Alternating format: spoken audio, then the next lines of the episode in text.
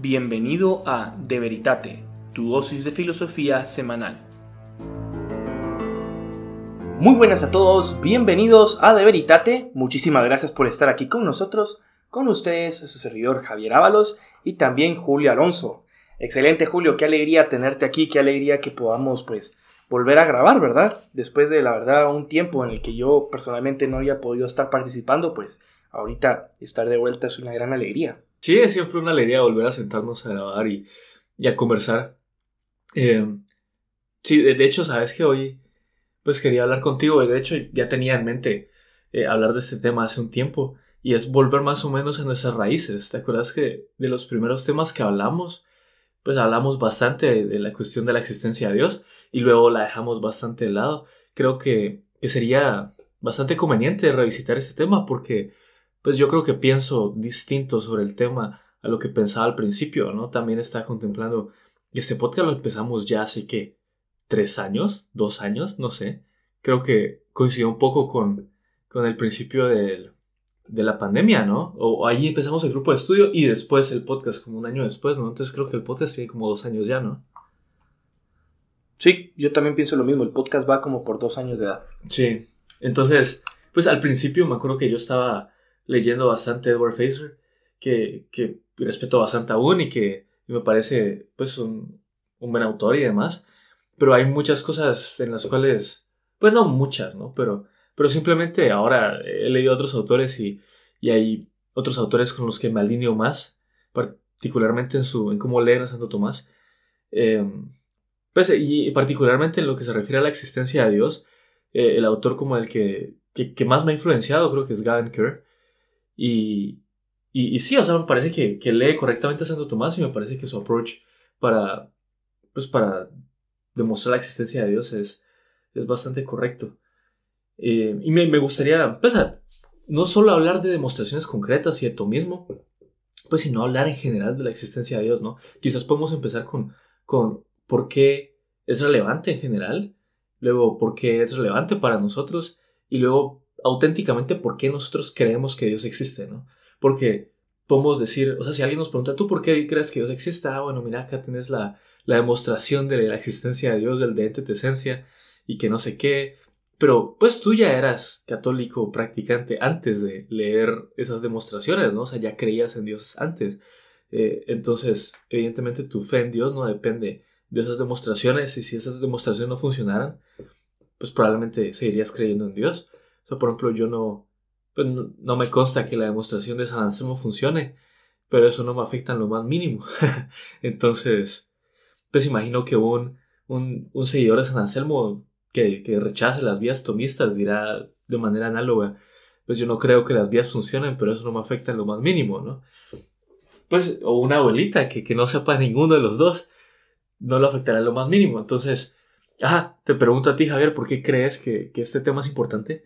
Y luego por qué te importa a ti y por qué tú personalmente crees en Dios. Hay tres preguntas. Ok, entonces la primera, ¿por qué creo que es importante en general hablar sobre Dios? Porque hablar sobre Dios hasta cierto punto es como es el tema más, bueno, no te sabría decir si es el tema más profundo de la existencia humana, personalmente yo pienso que sí, pues, pero creo que al hablar de la existencia de Dios, tal vez lo que quiero expresar es que se pone en juego toda la existencia humana. A lo que me refiero es que, bueno, si Dios no existe, las consecuencias para el hombre son grandísimas. Y si Dios existe, las consecuencias también son muy grandes. Entonces, creo que el simple hecho de plantearse la cuestión de la existencia de Dios e intentar de manera intelectual responder a esa pregunta, ya es un proyecto que la sola realización del proyecto, el solo trayecto, es muy provechoso. ¿A qué me refiero? Para poder hablar sobre la existencia de Dios, mm, tenemos como por consecuencia que ponernos de acuerdo en ciertos conceptos fundamentales, previos a cualquier otro concepto que nos permita hablar de la existencia de Dios. O sea, tenemos que hablar sobre qué es la verdad, qué es la existencia. Y eso ya es hacer filosofía a un nivel muy profundo. Entonces creo que hablar sobre la existencia de Dios en el fondo es apelar a las cosmovisiones de las personas que están participando en esta conversación. Y dependiendo de esas cosmovisiones también va a depender los argumentos que hagan para defender o atacar la existencia de Dios. Entonces creo que como ejercicio intelectual es algo que es súper importante, más en una e-, edad o en una era de la postverdad, donde ya ni siquiera importa si algo es verdad o falso. El plantearse estas preguntas de profundidad es un ejercicio que se tiene que hacer. ¿verdad? O sea, así como una persona, no sé, que se encuentra en estado de obesidad, pues tiene que hacer ejercicios para ponerse en forma, pienso que una sociedad a la que le falta verdad, a la que la verdad ya no tiene un papel relevante en la vida pública, en la vida social, o donde la verdad se vuelve solamente un arma de la política, pues la verdad ahora, cuando uno se plantea la existencia de Dios, vuelve a ocupar el lugar que le, que le corresponde. Hmm. Ahora, a nivel personal, ¿verdad? Sí, pero antes de que es la, parte personal, me gustaría agregar un par, pues una, un par de distinciones que creo que conviene hacer.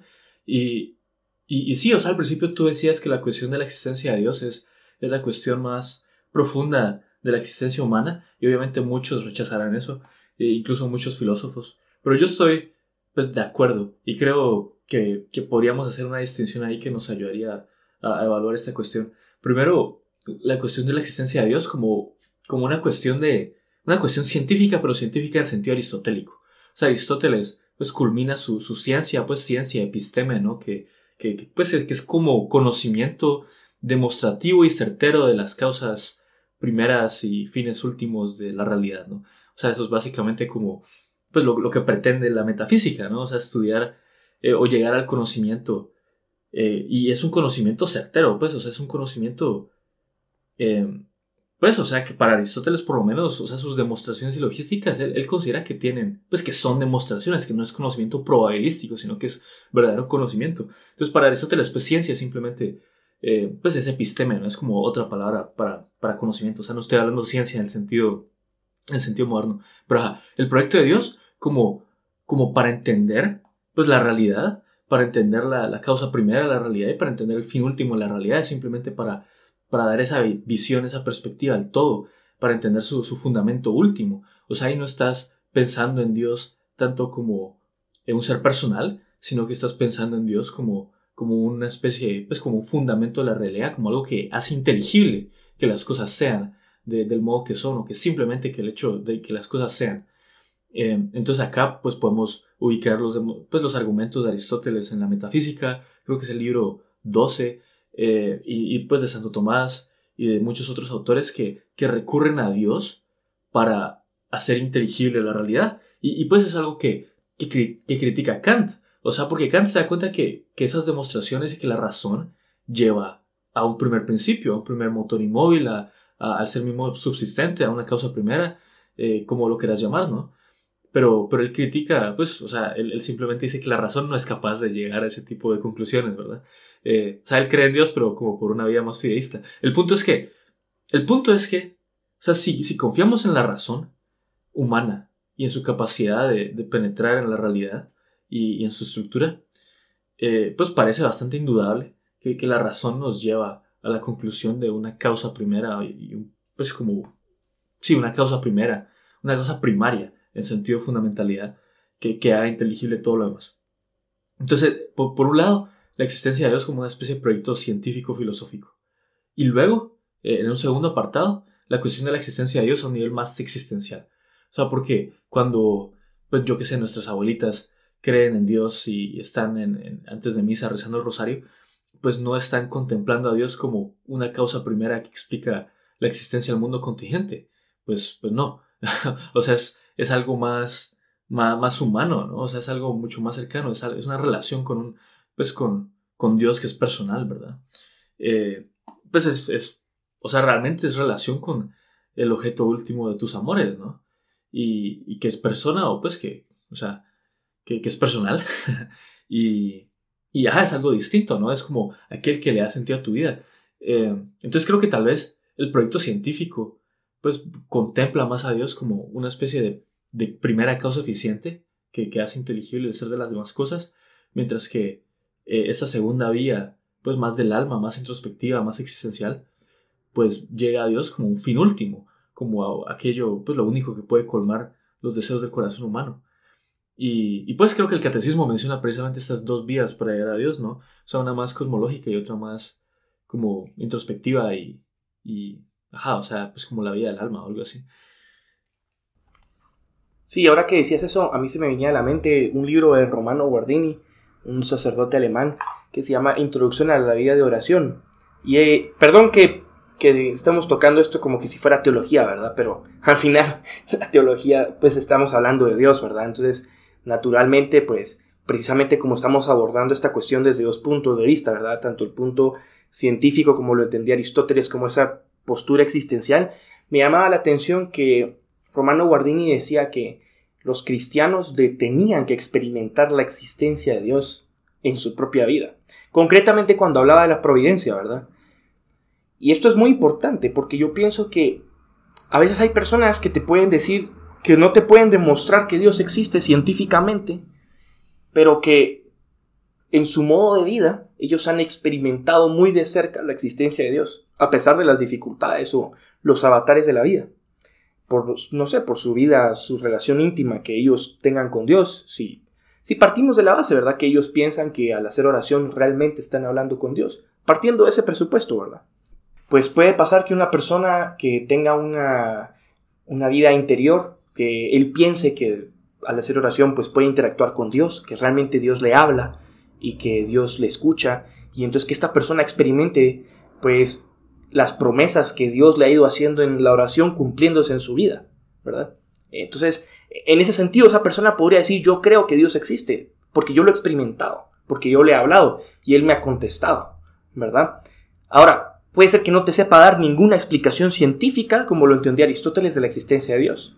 Y podría suceder el opuesto, podría suceder totalmente al revés, ¿verdad? Que tuviéramos una persona que cree que existe Dios desde una postura eminentemente intelectual, como entendía Aristóteles, primer motor, principio, eh, sí, primer motor, causa primera, fundamento último de la realidad, pero que luego existencialmente no, no tenga esa relación o no haya experimentado en su carne, por así decirlo, la existencia de Dios, y que entonces su actuar no vaya acorde a eso.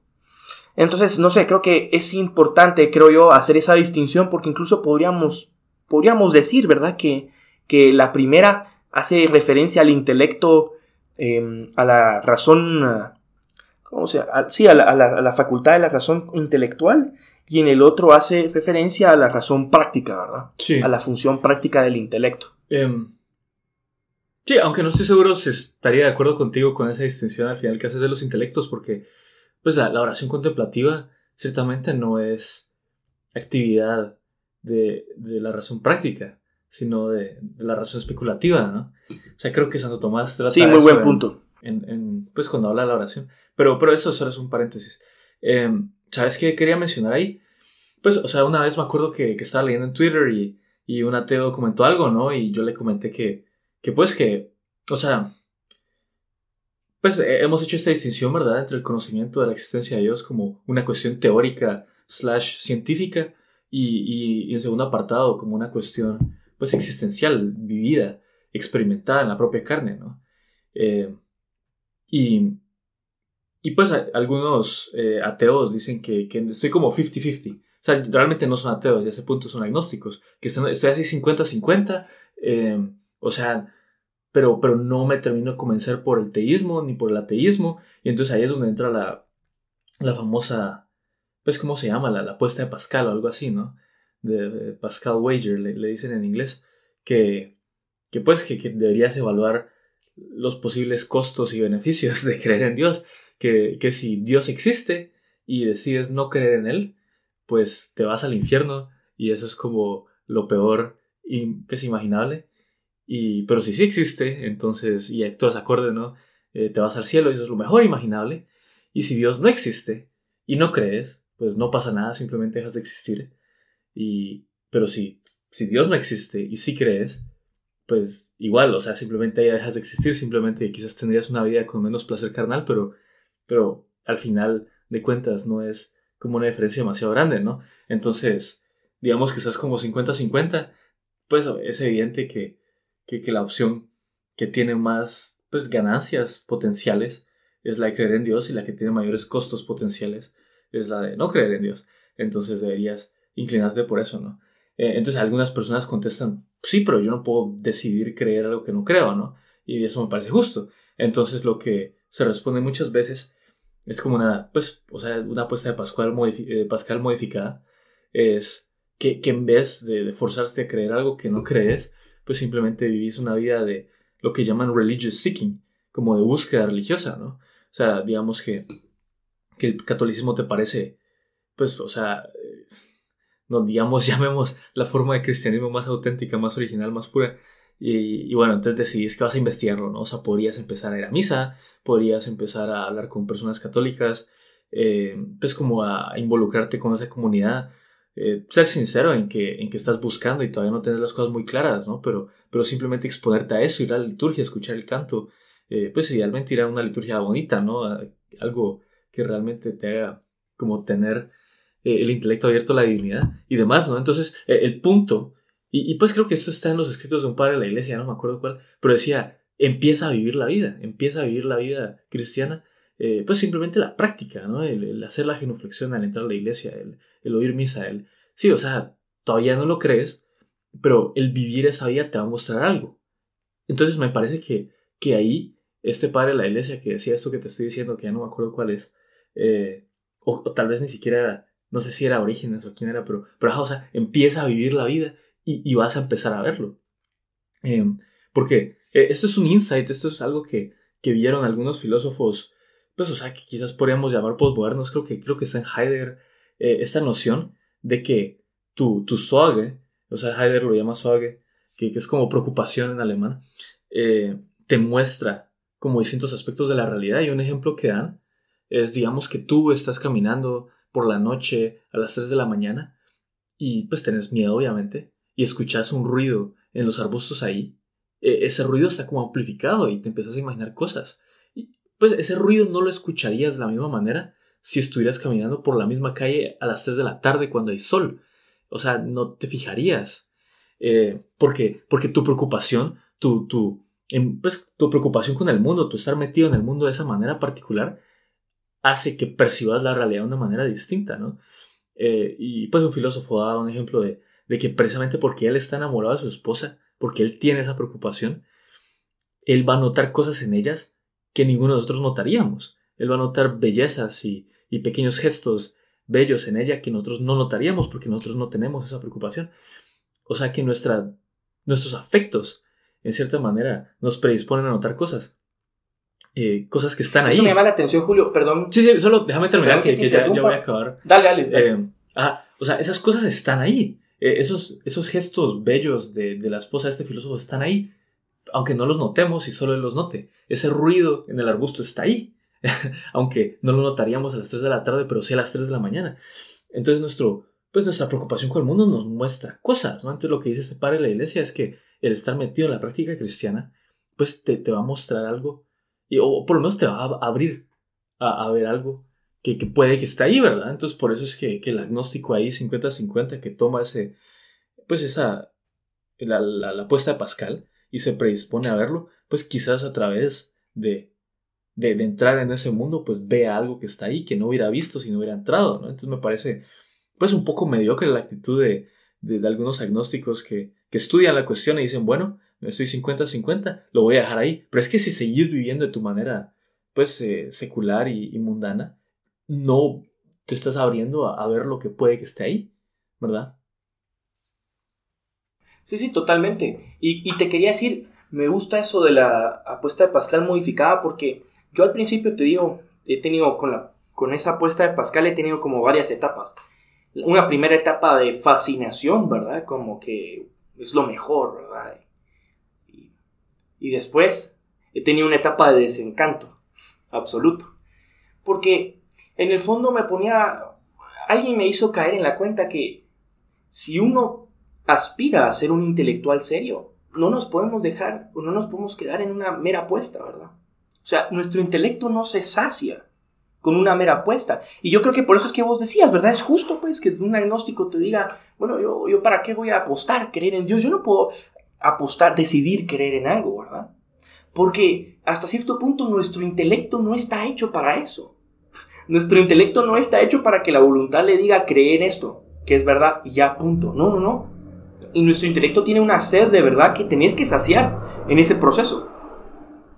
Entonces, por un lado, me parece muy interesante que ahora, eh, bueno, perdón, por un lado, como te digo, la apuesta de Pascal pues no me parece convincente. Pero ahora, este planteamiento de la apuesta de Pascal modificada me llama mucho la atención aquello que comentabas de Heidegger, porque yo personalmente no lo había entendido de esa manera y creo que es muy interesante, ¿no? O sea, que cuando uno está en la realidad de una cierta manera, tenés acceso a detalles de la realidad que anteriormente no hubieras tenido acceso porque no les estabas poniendo atención.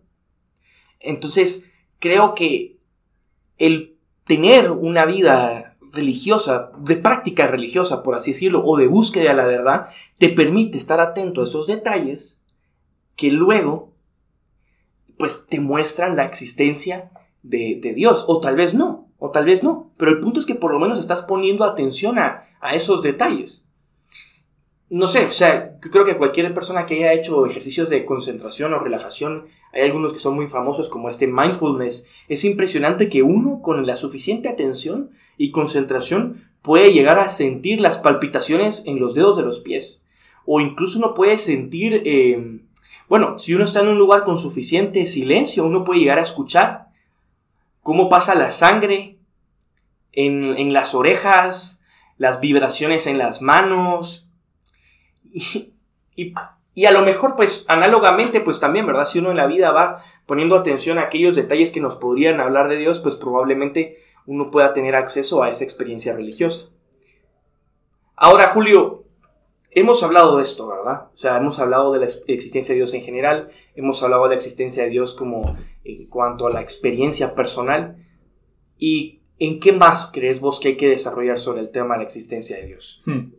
Pues creo que valdría la pena eh, entrar en detalles con el account científico, porque pues ahora estuvimos hablando del account más existencial, ¿no? Em, más metido en el mundo, más metido en las prácticas, ¿verdad? Porque eso que acabamos de hablar, eso de lo que te acabo de hablar, de, ese suave, de, estar metido en el mundo y que, y que tu, tu, pues solo me salen las palabras en inglés, no sé por qué, pero tu engagement así con el mundo Ajá, tú estás metido en el mundo, tú estás metido en ciertas prácticas, pues te van a mostrar aspectos de la realidad que, pues que, verdaderamente están ahí. O sea, un ejemplo que, quedaban en un cierto documental cuyo nombre no, no recuerdo en este momento, es que el, pues el instructor de, pues de, de navegación acuática, él sabe algo del agua que no sabe el científico hidrólogo que, que conoce perfectamente, yo que sé, la estructura química del agua y, sus propiedades, pero, pero el, que está metido en el agua, el que tiene esa experiencia con el agua, la, práctica, pues te revela algo ahí que, que, solo conoces a través de la práctica. Por eso Santo Tomás eh, en algún lugar dice que, pues que, que, un cristiano con caridad en el alma, y no, no sé si hablaba incluso, incluso de una viejita, o sea, tiene más sabiduría, tiene más conocimiento de la divinidad, pues porque eso es la sabiduría al final, es, es, conocer a la causa eh, primaria, y juzgar a todo lo demás según esa causa primaria. Y así es como lo define Aristóteles y así es como lo define Santo Tomás.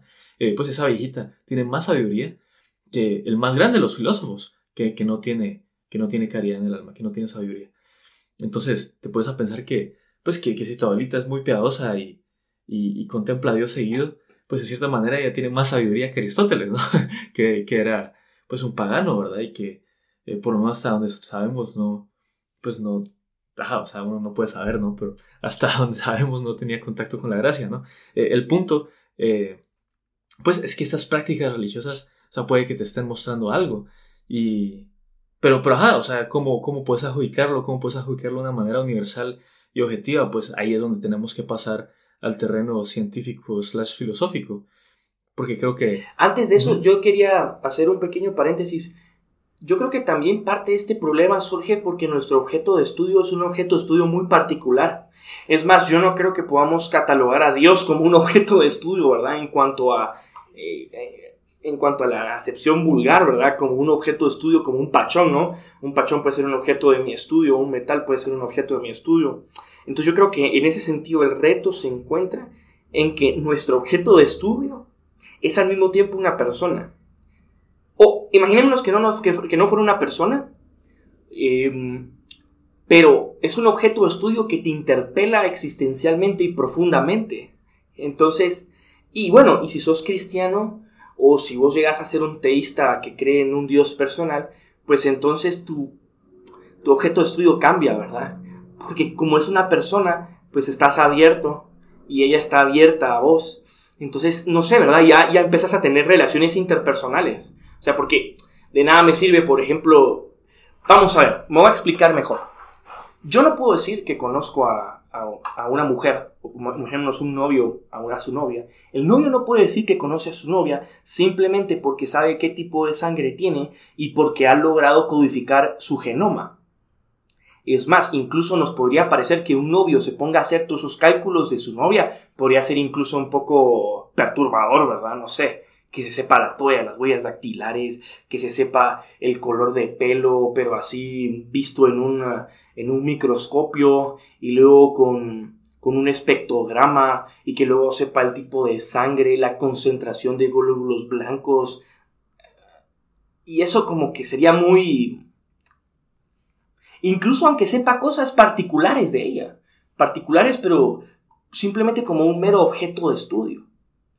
En cambio, para que él realmente pueda decir que la conoce, tiene que conocer aquello que lo hace ser propiamente lo que es ella. Y que la diferencia de lo demás, y es el hecho que es persona, que tiene una inteligencia y una voluntad. Entonces, solamente si el hombre, el novio, conoce ese aspecto de ella, puede afirmar que la conoce. Porque está conociendo aquello que la hace ser a ella propiamente humana, propiamente mujer.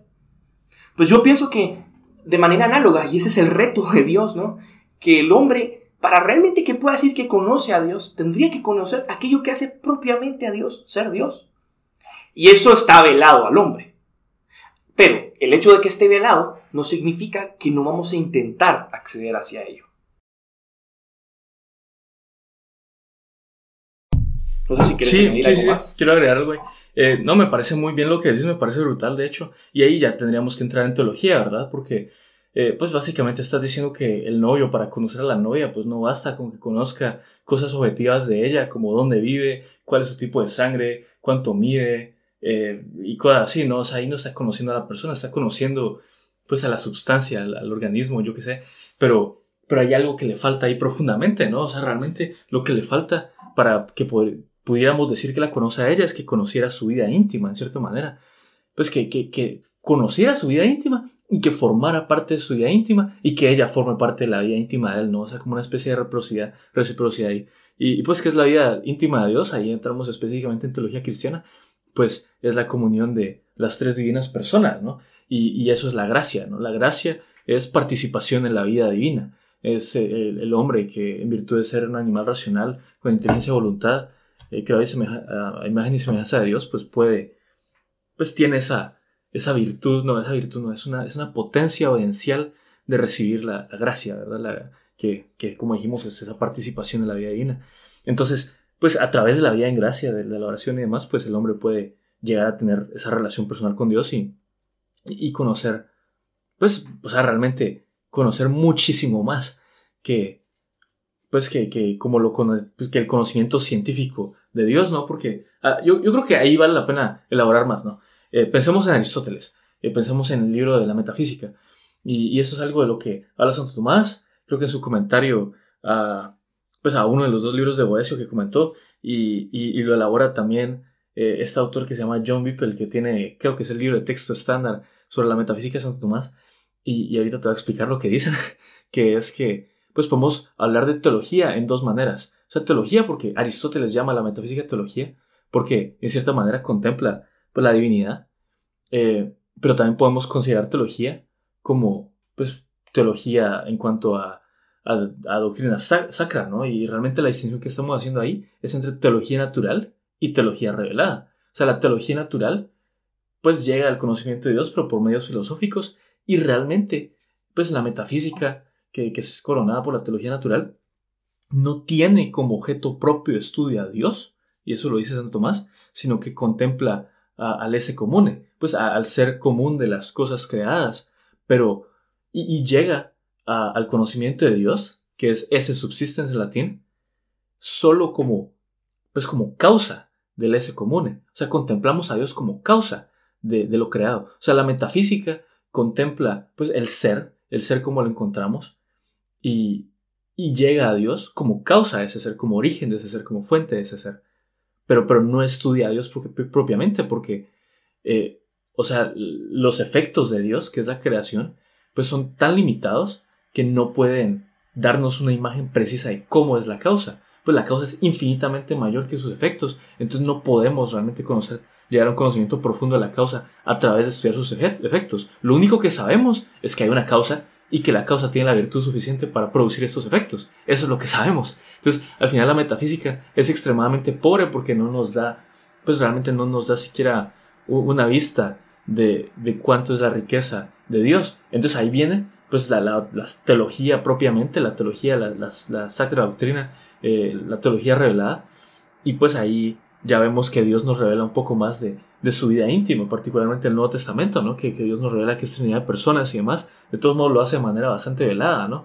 Eh, y pues ahí podemos hablar de los santos místicos como San Juan de la Cruz, que han profundizado en ese conocimiento divino a través de, de la contemplación infusa. Que, que, Dios les da y demás. Pero, pero o sea, date cuenta que, que la metafísica está muy bien y que nos da un conocimiento pues cierto de Dios y demás, pero solo como causa y, y nada más. eh, mientras que... Sí, y esto es muy importante, vos. E, esa, esa manera de conceptualizarlo es muy importante porque yo creo que a veces cuando hablamos de demostrar la existencia de Dios, el ateo puede pensar que nosotros estamos hablando de mostrar la existencia del Dios católico. Y no es así. O sea, a lo que me refiero es, siguiendo con el, con el, con el hilo que vos estabas, que vos estabas eh, guiando, era, bueno, más bien, siguiendo con la idea que vos estabas trabajando, vos decías una cosa que me llamó mucho la atención. Decías que la causa, realmente cuando nosotros vemos el efecto, el efecto, lo único que nos permite conocer de la causa, es el mínimo necesario para generar el efecto. Yo de la causa solamente conozco aquello que es el mínimo que permite a la causa crear el efecto. Pero todo lo demás lo desconozco. Por ejemplo, un pintor. Cuando yo veo un cuadro, el, el cuadro me permite conocer al autor como causa del cuadro. Pero ciertamente lo que conozco del pintor a través del cuadro es muy, muy poco. Solo estoy llegando a conocer aquellas condiciones de posibilidad mínimas que hicieron posible la obra. No sé, que tiene un buen trazo, que el tamaño de la mano con la que hace el trazo es tal, que el tipo de pincel que utilizó es este otro, y que por tanto se utilizó ese tipo de pinceles porque tiene tal habilidad en la mano. Claro, pero no conoces nada de él como persona, como padre, como hijo, como esposo, como, ¿verdad? O sea, hay un montón de cosas que se, que se pierden y que pues es natural a la, a la, limitación del hombre, ¿verdad? Porque nosotros a Dios lamentablemente, no sé, bueno, sí, lamentablemente, ¿verdad? Pero la realidad solo lo podemos conocer desde una teología natural como causa. Entonces, hasta cierto punto estamos dejando de conocer a Dios como lo que verdaderamente es. Eso es, eso es muy interesante, ¿verdad? Eso es muy interesante porque creo que este como es un baño de humildad para el proyecto de Teodicea. Al mismo tiempo es un puente de comunicación con los ateos, ¿verdad? Porque es una manera de mostrar que lo sensato también del proyecto intelectual, porque no es que aspiremos a conocer la naturaleza per se tal como es de Dios, ¿verdad? Que eso está, es justo que escandalice a cualquier ateo. Es más, el ateo que se escandalice al oír eso puede ser que él ya haya intuido la grandeza de Dios y que por eso tiene una repulsión a que se intente conocer lo que verdaderamente Dios es y lo que lo hace ser verdaderamente como es. Y por otro lado, también ahorita perdí la. Ay, perdí el hilo de lo que te iba a decir. Pero quizás podría entrar yo en este punto, ¿no? O sea, para recapitular, ¿no? Y para resumir, pues hemos hablado de estas dos maneras de, de enfrentar la cuestión de la existencia de Dios y, y hemos, pues sí, hemos señalado ahí un poco de, de, por qué son importantes, ¿no? O sea, primero ese, ese acercamiento científico, pues queremos entender la realidad. O sea, el hombre desea por naturaleza conocer, pues vemos que, que existen cosas y demás y simplemente nos preguntamos por qué, por qué encontramos el mundo como lo encontramos. incluso si estudiamos física, yo qué sé, vemos que hay más que, que, la Tierra y demás, pues, o sea, seguimos encontrando una realidad contingente que, que depende de, de, causas y demás. Y, y sí nos seguimos preguntando el porqué de las cosas. Queremos una especie de explicación fundamental. Y a través de, pues, de confiar en la razón humana y su capacidad de penetrar la realidad, porque esa es una premisa fundamental de cualquier eh, demostración de la existencia de Dios, es asumir, uno, que la realidad es inteligible y dos, que, que la razón es capaz de penetrar pues, la estructura de la realidad. Eh, y pues a través de, eso llegamos al conocimiento de una causa primera. Y, y, sí, o sea, es como una especie de coronación de un proyecto científico de conocer. Y, pues no, no, no, tiene que ser una razón fría y calculadora, ¿no? O sea, Aristóteles pues habla eh, en algún lugar, ya no me acuerdo si es en la metafísica o dónde, pero, pero pues de contemplar y de servir a Dios. De hecho creo que es al final de la ética en el libro 10. O sea, eh, él también mete la voluntad ahí, él también habla, pues en cierta manera, de, del amor ahí. O sea, no es una relación de caridad como, como revelaría después el Nuevo Testamento, ¿no? Pero, pero ya Aristóteles intuye, pues, que estamos llamados, pues, a la contemplación de Dios, aunque sea de una manera un poco más distante, eh, pues, en, en, sus textos, ¿no? Va, eh, ese es el, el primer punto. Sí, y con eso... ah, dale, dale, sí. sí. Y, y, después el segundo punto, el más existencial, pues, hemos hablado de cómo... Pues yo creo que eso ayuda a responder la, pregunta que te hice al principio, Javier, de tú por qué crees en Dios. Y pues también eh, me lo preguntarías a mí, ¿no? Es porque básicamente nací en, Guatemala en, en, 1999 y fui criado por, por una familia católica y fui introducido a, esta, a estas prácticas y esta manera de entender el mundo. Y, o sea, ajá, no, no es pura teoría, pues son prácticas, o sea, iba a misa, ¿no? Y, y, y recibía los sacramentos, ¿no? Y demás, o sea, e, es estar metido en el mundo de esta manera, en esta cultura, en este idioma, en esta manera de, de vivir la fe, ¿verdad? Porque hay muchas maneras de vivir la fe, ¿no? O sea, están los, los, eh, los orientales y las 23 iglesias orientales en comunión con Roma, o sea, viven la liturgia de manera distinta, eh, la liturgia se vive en Alemania de manera distinta como se vive en Guatemala, además, el punto es que, o sea, estás localizado, estás en el mundo y a través de ese punto de entrada eh, empezás a, encontrarte cosas, ¿no? Y, y, o sea, me acuerdo una vez en Twitter, eh, está este filósofo que se llama eh, Tyler McDubb, que, pues, o sea, escribe bien, escribe bastantes cosas bastante interesantes, y, simplemente le preguntaban, ¿tú por qué crees en Dios? Y él respondía, pues porque me parece verdad. o sea, por haber sido introducido a esta manera de entender el mundo, por, por ser introducido a estas prácticas y a esta forma de estar en el mundo, pues simplemente me parece verdad. Y tengo que enfrentar eso con humildad y también decir que, que entiendo que a otra persona que haya sido introducida al mundo de otra manera, pues simplemente no le parecería verdad, ¿verdad?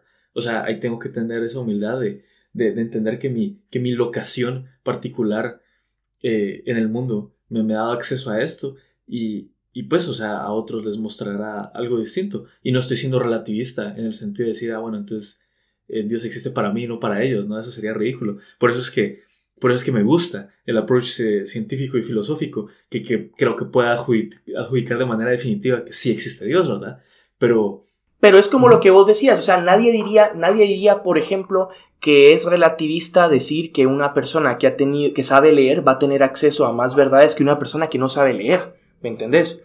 O sea, no porque la verdad sea relativa, sino que por el contexto en el cual se encuentra, pues puede acceder a ciertos aspectos de la realidad que otro no puede acceder. Entonces, no, no, es, no es caer en un relativismo, ¿verdad? Y perdón que te haya interrumpido, pero me acordé justo lo que te iba a decir antes. Y es que con el proyecto intelectual científico, ¿verdad? Que habíamos estado hablando de la demostración de la existencia de Dios, una cosa bonita que yo creo, así como habíamos visto, ¿verdad? Que un punto tal vez eh, no, no es de demérito, ¿verdad? Pero sí como que nos hace poner los pies en la tierra y nos hace ser humildes, es que solo podemos conocer a Dios como causa con la razón, ¿verdad? Y por tanto extremadamente limitada. Pero al mismo tiempo eso es bien bonito. Porque, no sé, yo creo que a mí me ha pasado, ¿verdad? Que cuando uno empieza a conocer a Dios como causa, eh, y uno puede pues sacar los atributos de Dios, ¿no? La simplicidad divina, eh, uno, la eternidad, la omnipotencia, pues lo bonito de eso es darse cuenta que estos atributos son el mínimo. El mínimo que nosotros conocemos porque es el mínimo que, que, era necesario para poder crear el mundo. Entonces hay un montón que no conocemos y que si primero Dios, ¿no? El cielo existe y uno llega al cielo, vamos a poder tener accesos a ellos. Es como una mirada de esperanza.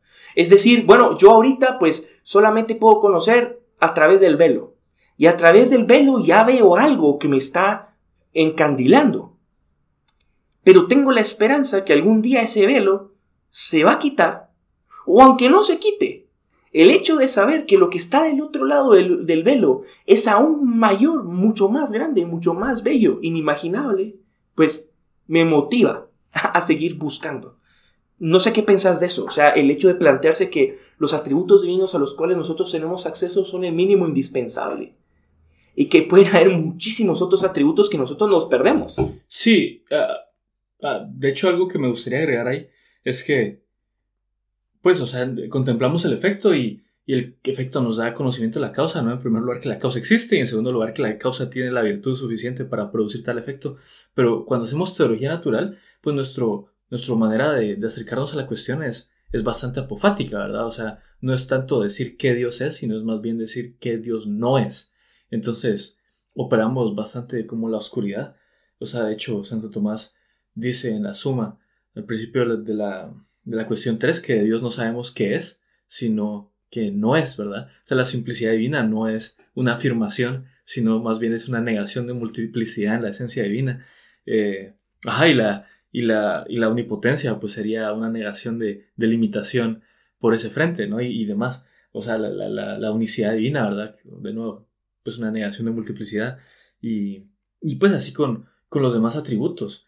Eh, entonces, no diría que la metafísica o sea, no, no diría que vamos a descubrir atributos nuevos en el cielo, sino más bien que, le vamos a dar contenido a esas afirmaciones negativas. Obviamente no las vamos a penetrar a su profundidad, obviamente no vamos a comprender la esencia divina, pero, pero sí asumo que, pues que, si Dios quiere ¿no? y nos salvamos, eh, le daríamos contenido a esas, a esas cosas que básicamente son negaciones. ¿no? O sea, yo cuando digo que Dios es simple, estoy negando multiplicidad en Él, estoy negando composición en Él, de hecho, y, y en el cielo, pues los bienaventurados que ven la esencia divina, pues tienen una intuición mucho más profunda y mucho más positiva en cuanto a contenido de qué es esa simplicidad, ¿verdad? O sea, porque están contemplando la esencia divina cara a cara.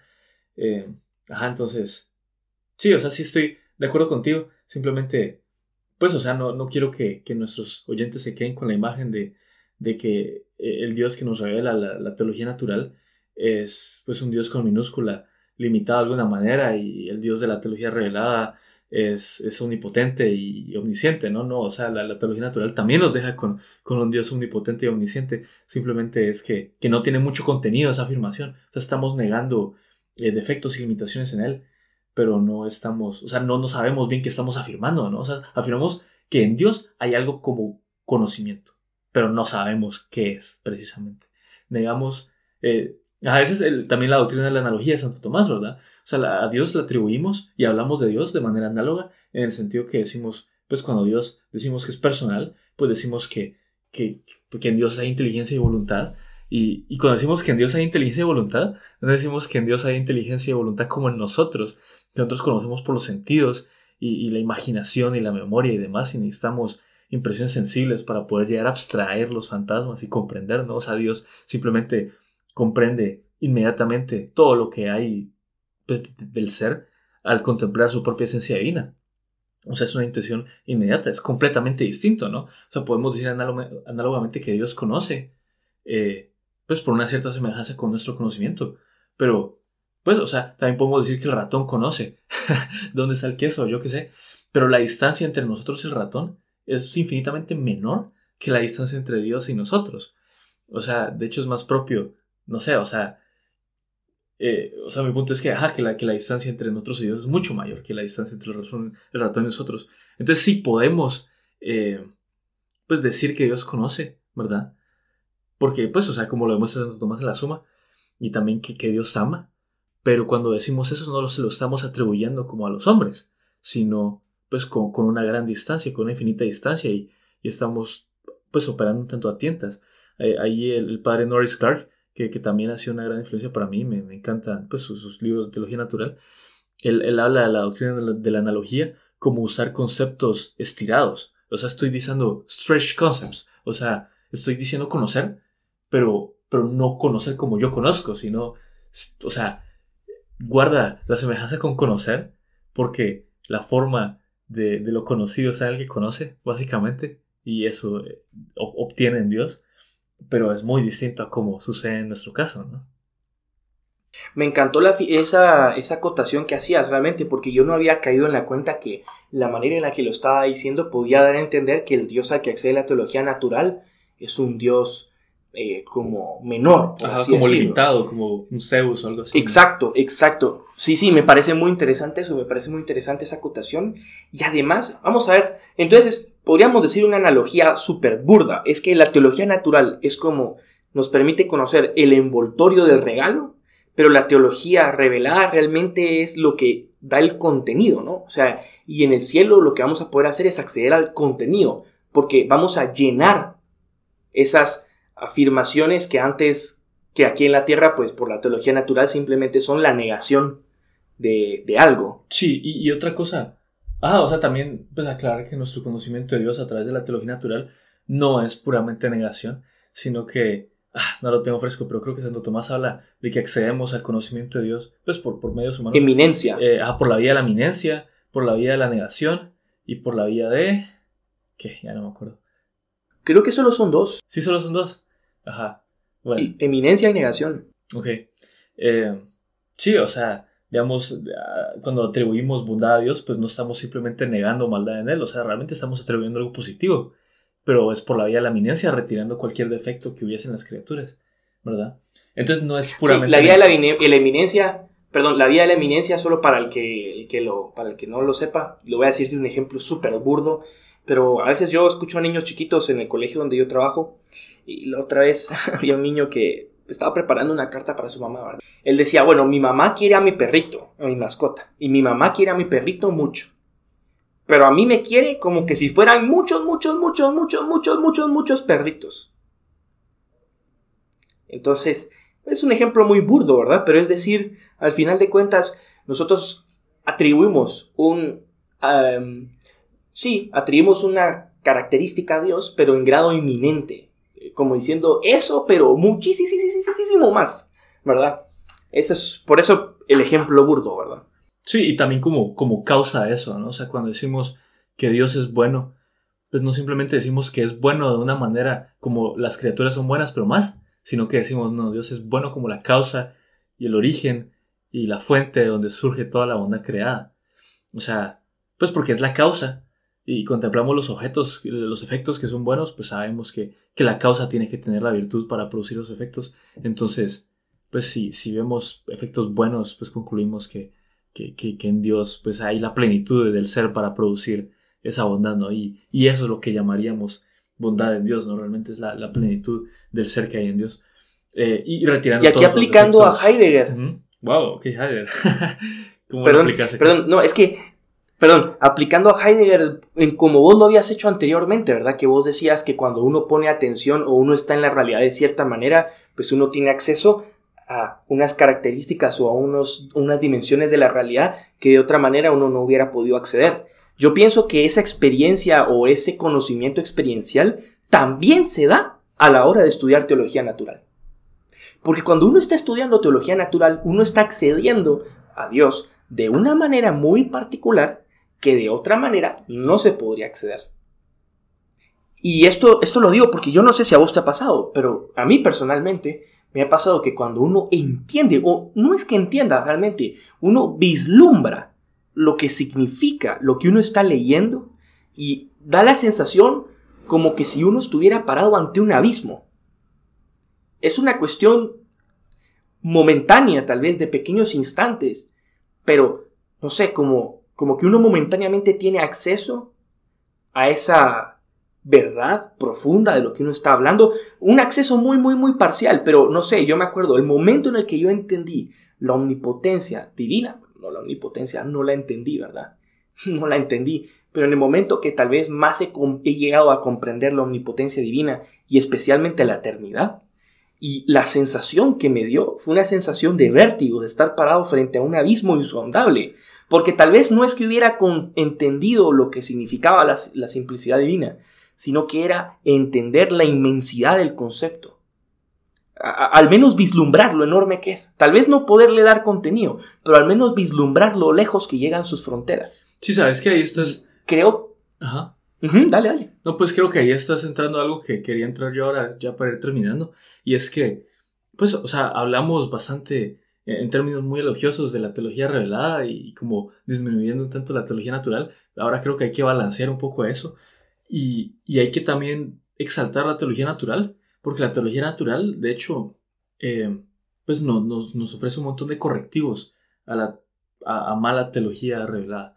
O sea, por ejemplo, vemos bastantes, eh, pues hoy en día estos llamados teístas personalistas que, que, dicen que no, la imagen del teísmo clásico con su simplicidad divina y demás es incompatible con el Dios de la Biblia y entonces proponen a un Dios eh, pues que, que, está compuesto y un Dios que está en el tiempo y un Dios que cambia y un Dios que es afectado por sus relaciones con las criaturas, todas las cosas que niega el, teísmo clásico.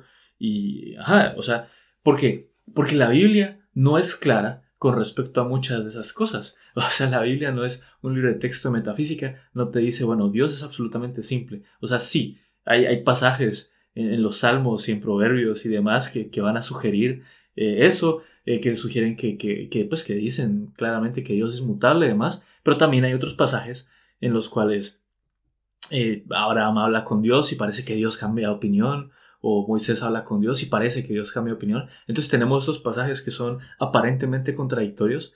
¿Y, cómo vamos a adjudicar pues cuál es la interpretación correcta? Bueno, como católico te voy a decir que es el magisterio de la iglesia instituido por Cristo el que adjudica eso, pero bueno, ahora estamos en un podcast, de filosofía, creo que también puede ser adjudicado por la razón, y aquí es donde la, la teología natural nos ofrece un correctivo, ¿no? Porque por la vía de la razón sabemos que, el primer, pues que la causa primaria de la realidad no puede estar compuesta, no puede ser compuesta porque si no requeriría una causa de sí. Entonces cuando la Biblia nos habla de Dios eh, que, que, camina en el jardín del Edén, pues sabemos que es lenguaje figurativo porque obviamente Dios no tiene piernas.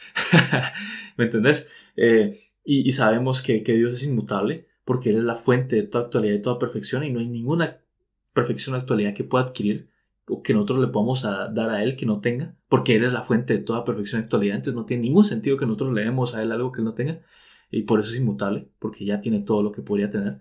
Entonces cuando la Biblia nos habla de que Dios aprendió algo o, o pues nos da a entender, eh, una ley superficial nos da a entender que Dios adquirió eh, pues conocimiento, yo que sé, y cambió de opinión, pues tenemos que entender de nuevo que, que es lenguaje figurativo, ¿no?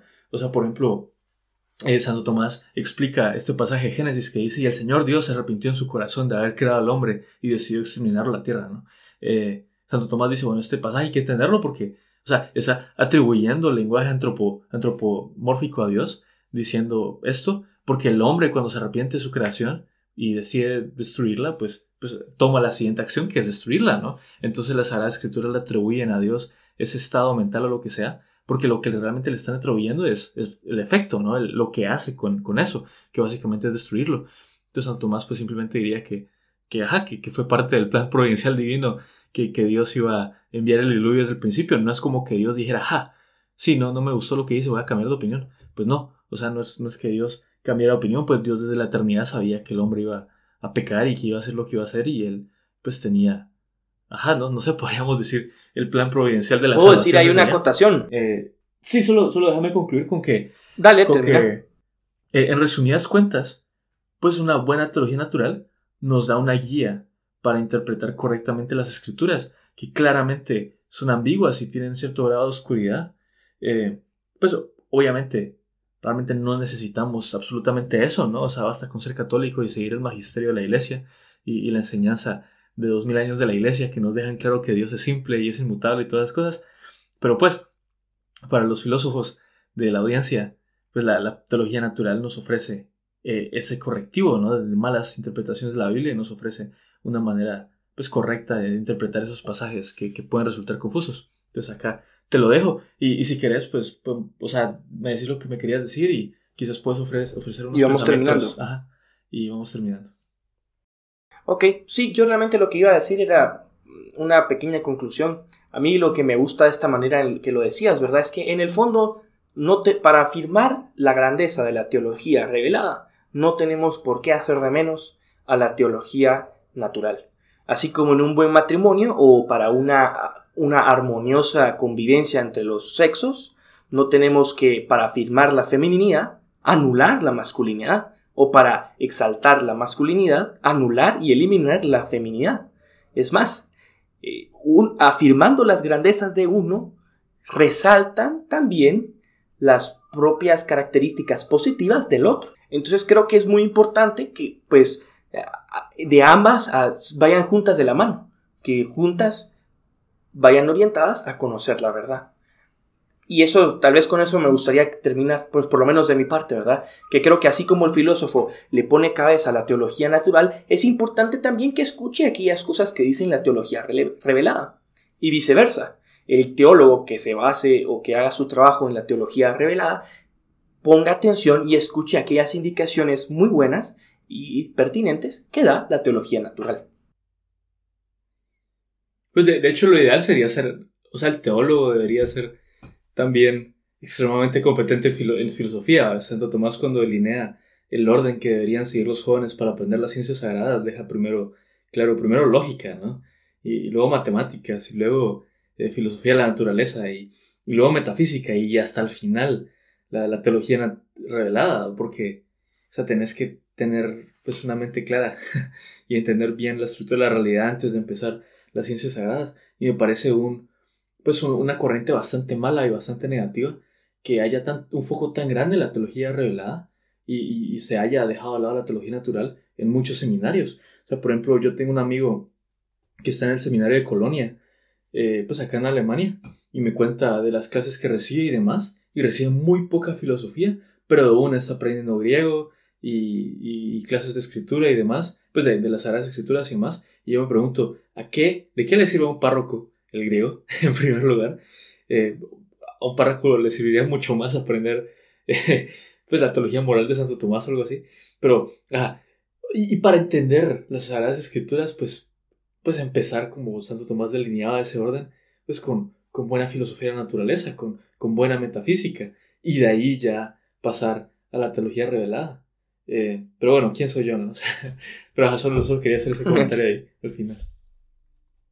Bueno, excelente. Como ven, aquí este episodio ha salido así muy espontáneamente, muy agradable. Todo, la verdad, está bastante. A mí, la verdad es que me gustó mucho.